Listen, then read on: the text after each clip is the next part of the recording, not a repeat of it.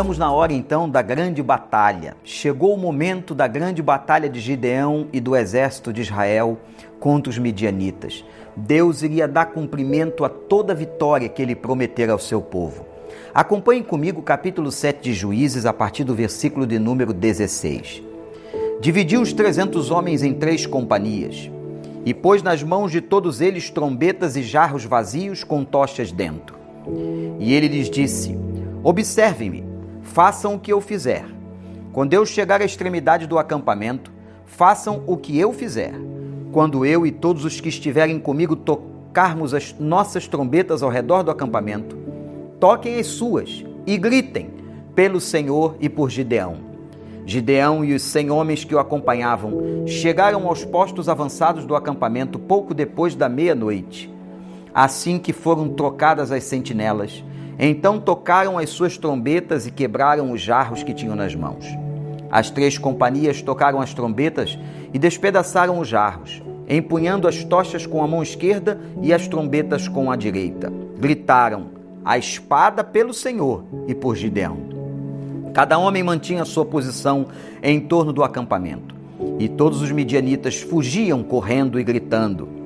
Quando as trezentas trombetas soaram, o Senhor fez que em todo o acampamento os homens se voltassem uns contra os outros com as suas espadas, mas muitos fugiram para Bet-Sita, na direção de Zererá, até a fronteira de Abel-Meolá, perto de Tabate.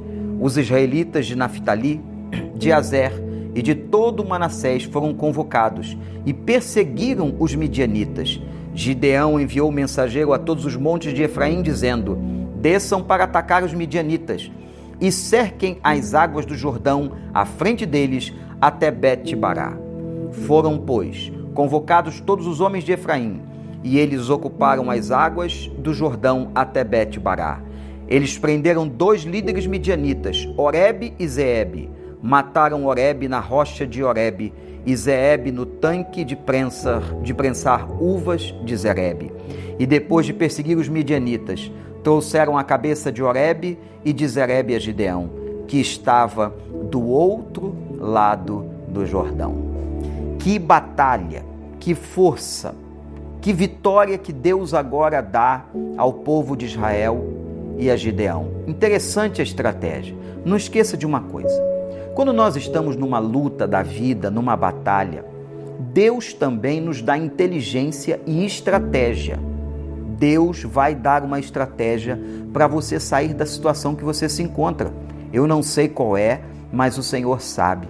Naquele momento, houve um efeito visual fantástico na hora da batalha. Tochas estavam dentro de vasos de barro. Quando a batalha ia começar, o exército de Israel, as companhias, as três companhias, cem homens em cada uma delas, gritou pelo Senhor. Vejam isso. A batalha é em nome do Senhor e pelo Senhor e sob a liderança de Gideão. Por isso citaram o nome de Gideão.